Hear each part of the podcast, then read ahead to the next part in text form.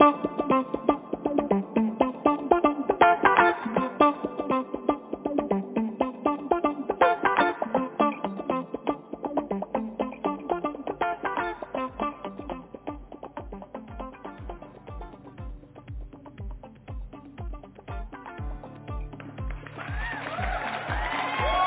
hola, hola, bienvenidos una vez más a The Drag Review.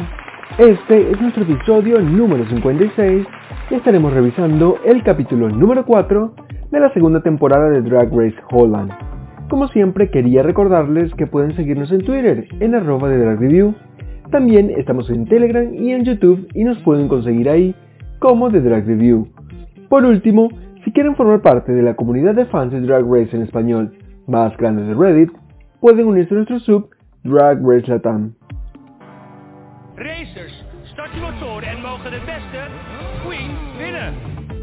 Las chicas de los Países Bajos volvieron al taller luego de la penosa, penosa despedida de Love Masisi, quien fue eliminada por Ivy Elise Monroe en un lip sync que no diré que estuvo sospechoso, pero la clara ganadora sin duda alguna fue Love Masisi. Pero bueno, de regreso a las gatadas en los Países Bajos, todas las reinas acompañaron a Ivy Elise a borrar el mensaje de Massisi en el espejo y la invitaron sutilmente a que se pusiera las pilas en el chocho, porque lo que se le viene encima no es una llovizna, sino el monzón completo. Al día siguiente, todas estaban de regreso para una semana de nuevos enfrentamientos por la corona y por los 15.000 euros del premio de esta temporada. Justamente cuando menos se lo estaban esperando las reinas apareció la tía Rookix directamente desde su granja fraquera para, no sé, hablarle en uno de sus videos intergalácticos y a comentarles que para esta semana todo lo que necesitaban las reinas era un hechizo. What the fuck? ¿Qué carajos está tratando de decir la roca con esto? Anyway, Absolutamente nada, porque ninguno de los que estaban presentes en la sala entendió el mensaje hasta que obviamente entró la tía Frederick a la sala de trabajo con las buenas nuevas de esta semana. La primera de estas buenas, buenas nuevas es que el mini reto era para mí y para todo el mundo el mini reto más divertido de toda la franquicia. El popular It's time for the reading challenge. because reading is what? Fundamental. Thank you very much. Después de la experiencia de la semana pasada con el Snatch Game, yo pensé que esta semana me iba a quedar con mi poker face durante todo el reto. Sobre todo por la diferencia que hay entre las bromas en holandés y las bromas, no sé, en inglés o incluso en español. Pero marica, no, la verdad que no. Las mujeres estas se dieron súper rico con este shade y algunas que otras me hicieron reír. Verdaderamente creo, creo que salvaron el episodio con este mini reto. Mi pequeña pony, Tabitha y Keta Minaj nos dieron, creo que nos dieron buena sombra y me hicieron reír bastante con las bromas, con el shade que le estaban tirando el resto de sus compañeras. El resto de las reinas me parece que deberían recibir unas clases como el Little Pony porque de verdad están en pañales con su shade. Al final del mini reto, Frederica anunció que mi pequeña vagina había ganado el mini reto, por lo que también había ganado ventaja para el maxi reto de esta semana, lo cual más adelante le voy a contar en qué consistía. En este maxi reto, en este, el maxi reto de esta semana, las reinas debieron convertirse en princesas de cuentos de hadas para interpretar sus personajes en el Cinderella, Cinderella de Ruska. What the fuck? What is his name? What is this name? Bueno, quedamos todos confundidos con el nombre del, de. Lo cierto es que como Pony había ganado el mini reto, también tenía la ventaja de asignar los roles de cada una de sus compañeras. Al final, yo vi que la mayoría hizo su intento en vano por quedarse con un papel porque la verdad Puni les asignó el que ella deseaba asignarles a cada una o el que suponía ella que le quedaba mejor a cada una para interpretar. La mayoría, por no decir todas, estaban cagadas con este Max Reto.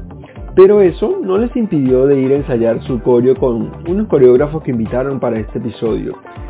Quienes la verdad no entendí para qué, para qué fue que fueron al episodio, porque lo que hicieron con ellas, según la edición del capítulo, fue estar simplemente un par de minutos y después ya todo había terminado.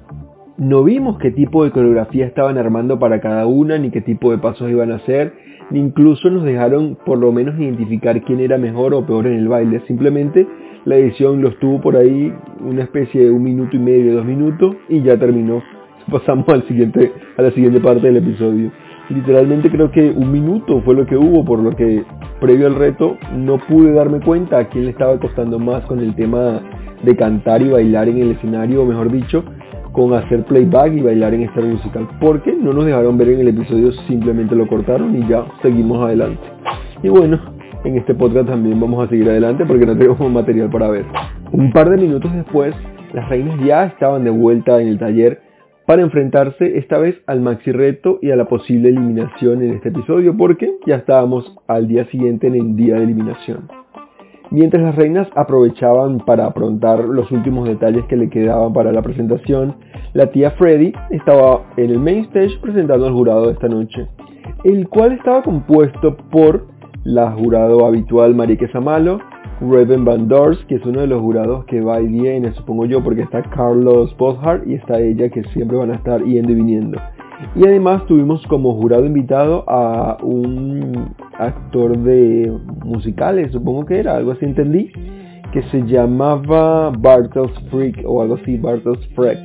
Una cosa así, creo que, que es uno de los actores del musical de Diana, de la princesa Diana. En fin, este fue el jurado que evaluó a las reinas por sus desempeños en el musical y que las iba a evaluar obviamente por su desempeño en la pasarela, en la categoría de esta noche.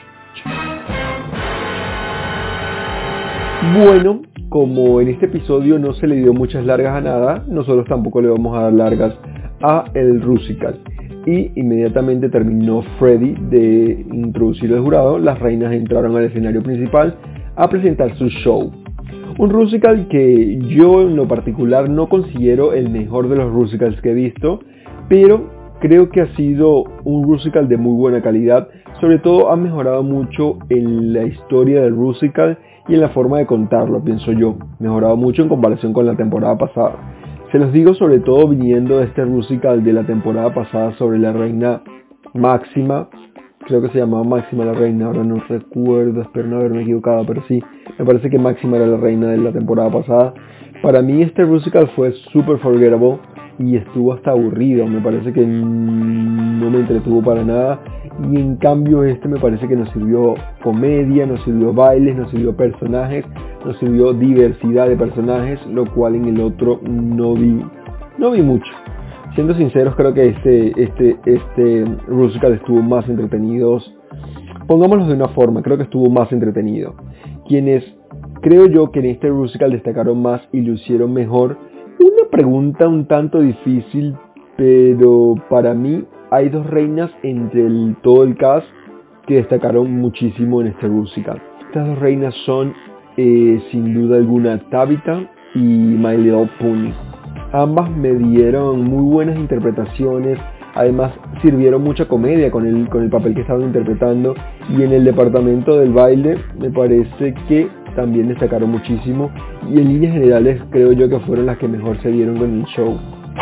Creo que hay que darle un reconocimiento especial y este reconocimiento especial se lo daría yo a My Little Pony, sobre todo porque tuvo que interpretar dos papeles y se preparó muy bien para los dos porque las dos veces, las oportunidades que estuvo presentando el papel destacaron muchísimo.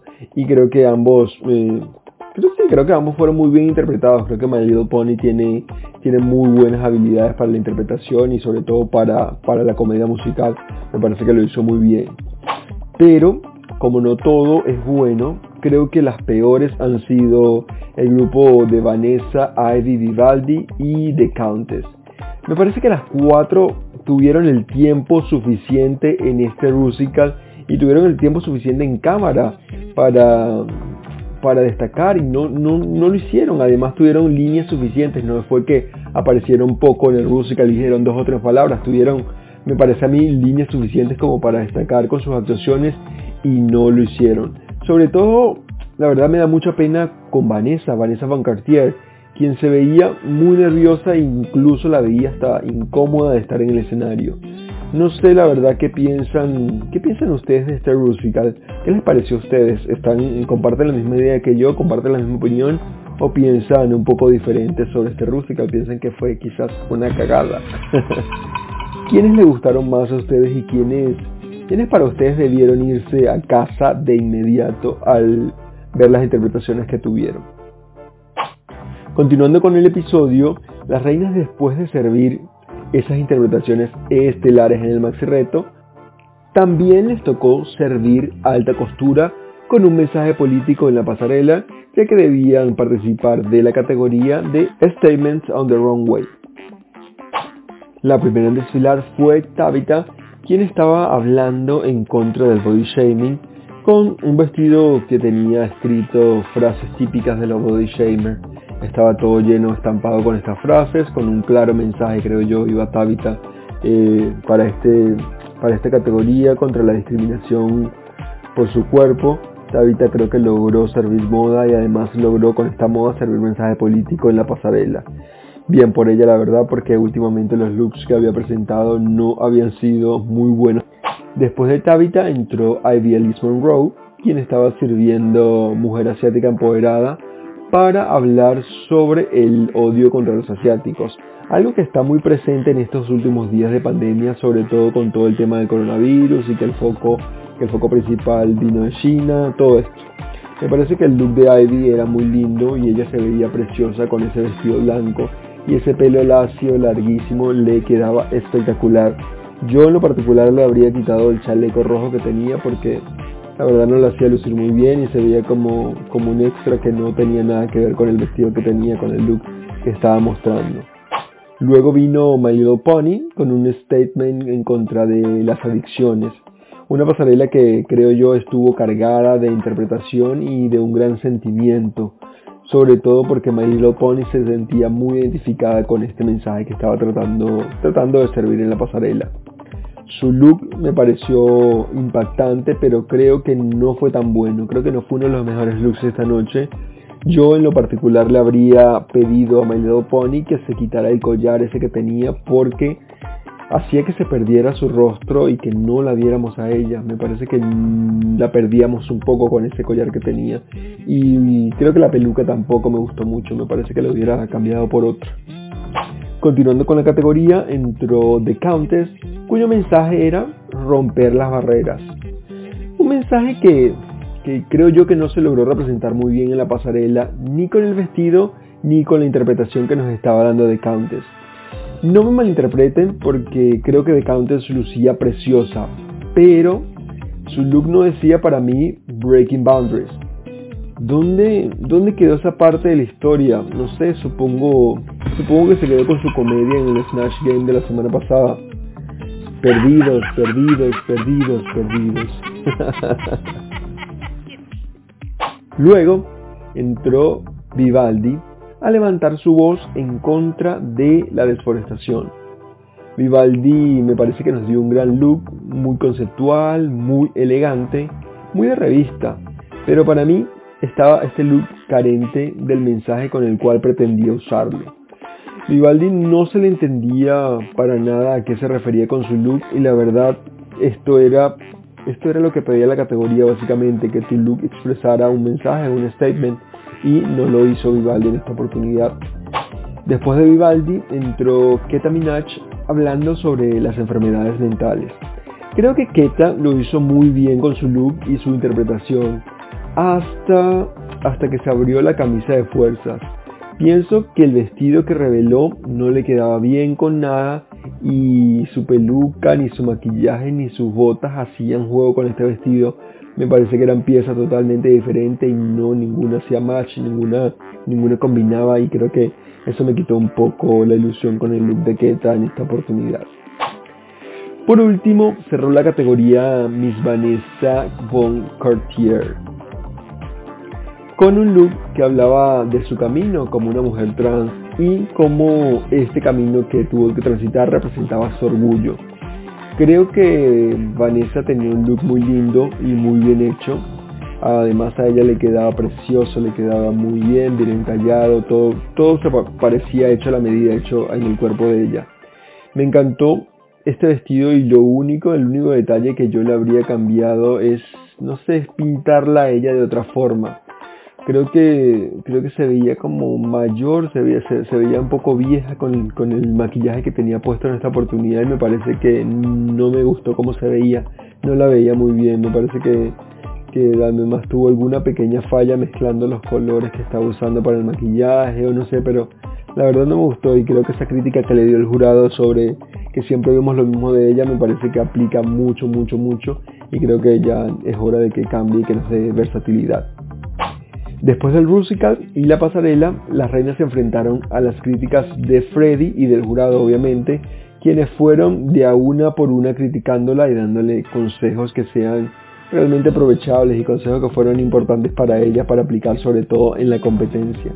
Además, cada una de las chicas les tocó explicar cuáles eran los mensajes que querían dejar con sus looks y que era más o menos cómo se debía interpretar el, statement que querían dar en la pasarela. Después de esto, Fred las mandó al taller mientras deliberaba junto al jurado y a la vuelta conocimos que la ganadora, eh, muy merecidamente pienso yo, fue, fue My Little Pony, obviamente por el excelente trabajo que había hecho en este musical. Y además en el bottom nos anunció la tía Freddy que quedaron Ivy Elise por tercera vez y la condesa, de Countess. Ambas se enfrentaron en el lip con una canción refrita de los Star 6 que acabamos de ver la semana pasada llamada Free Your Mind, interpretada por Embow. Ivy hizo lo mismo que ha hecho estas últimas semanas y la verdad no dio nada nuevo en el lip sync. Por otra parte, creo que la condesa de Countess lo único que hizo fue pasear por todo el escenario. Al menos no podemos decir que no hizo uso de él, pero bueno, no nos dio absolutamente nada de nada. Go girl, give us nothing. En fin, una vez terminada la canción, ambas escucharon la noticia de que su lip sync había sido meh, como lo que le dijeron a, a Nina West y a Silky Not Ganache y yo la verdad quedé en shock porque la verdad no, no fue uno de los mejores lip sync, pero definitivamente no fue un lip sync me, un lip sync olvidable. Ivy creo yo que con su talento había levantado este evento, había levantado el lip sync y obviamente la condesa era para mí la clara, la clara perdedora, pero como las excusas siempre hacen falta, Fred decidió mantener una semana más a la, a la condesa, a The Countess, supuestamente por su track record en la competencia. La verdad no entendí, pero bueno, siempre, siempre la producción tratando de hacer gatadas y gatadas. Creo que fue esto una excusa, una excusa más para no votarla de la competencia, la verdad. Pero bueno, ahora cuéntenme ustedes qué les pareció este episodio número 4 de Drag Race Holland. ¿Creen que el bottom 2 fue el correcto? O quizás si ustedes tuvieran el poder de elegir a alguien, habrían cambiado, habrían cambiado alguna de las dos reinas que estaban en el bottom. Ahora es tu turno, por favor déjanos saber qué piensas en Twitter escribiendo tus comentarios con el hashtag de Drag Review y ya que están ahí aprovechen y nos siguen en arroba de Drag Review que les aseguro no se van a arrepentir. Recuerden que también pueden apoyarnos comentando, compartiendo o simplemente dejando una reseña sobre este podcast en la plataforma de streaming de tu preferencia. Ya para terminar, quería agradecerles una vez más por escucharme y por seguir el podcast episodio tras episodio. No me queda más nada que despedirme y pedirles que nos escuchemos en un nuevo episodio de The Drag Review. Bye.